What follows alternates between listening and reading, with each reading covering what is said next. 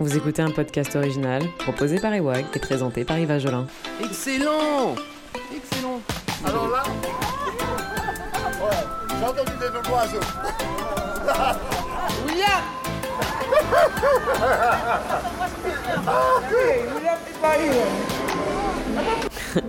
C'est nous-mêmes. Aujourd'hui, c'était la savane des pétrifications que nous sommes.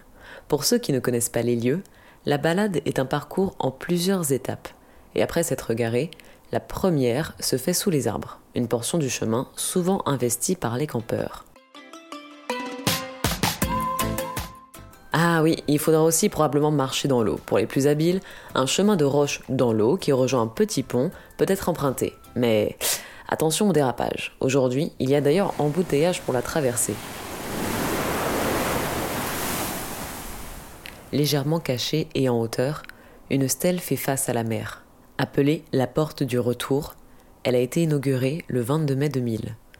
La date n'est pas anodine, car cette stèle est dédiée aux âmes des ancêtres déportés d'Afrique et morts sans sépulture. La symbolique n'est pas évidente au premier regard.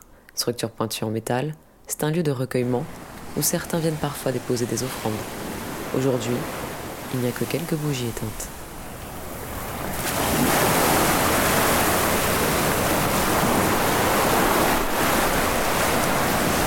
Bon, et on en est où de la traversée? Une dame vient de glisser dans l'eau, mais heureusement, on n'a rien cassé. Joviale, elle rigole de sa chute en même temps qu'elle tente de rattraper sa bouteille d'eau que le courant emporte. Bon, allez, nous on se lance. hein.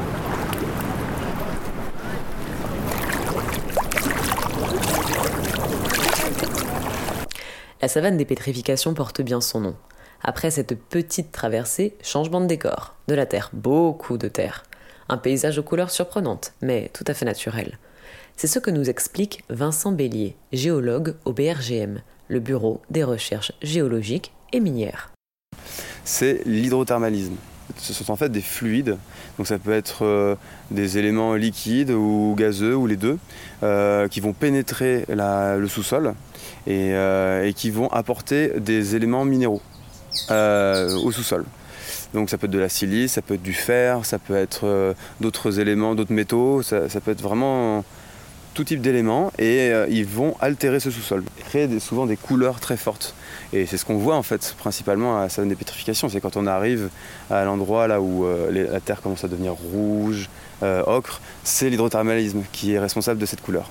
et, et en fait, ce qu'on peut voir, en plus de cet hydrothermalisme, ça va être des, des petits morceaux que l'on retrouve malheureusement trop peu aujourd'hui sur ce site, puisque ces, ces échantillons étaient pillés par le passé.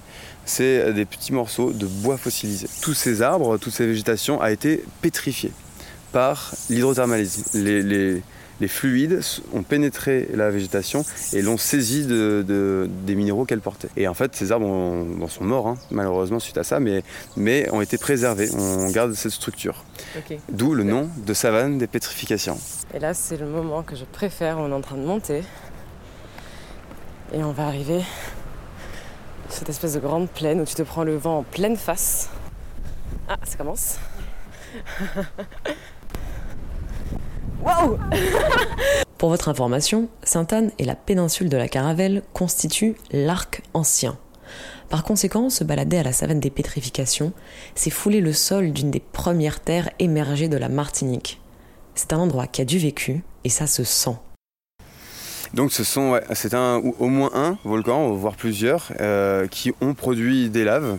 Donc euh, les laves euh, deviennent des roches euh, volcaniques, qui euh, elles se solidifient, elles deviennent rocheuses, et, euh, et euh, elles vont commencer à faire de la matière, à faire des terrains qui vont émerger, par- pa- passer d'un ordre sous-marin à un ordre terrestre. Et puis, assez rapidement. Bon voilà, vient d'arriver à Anstrabo là.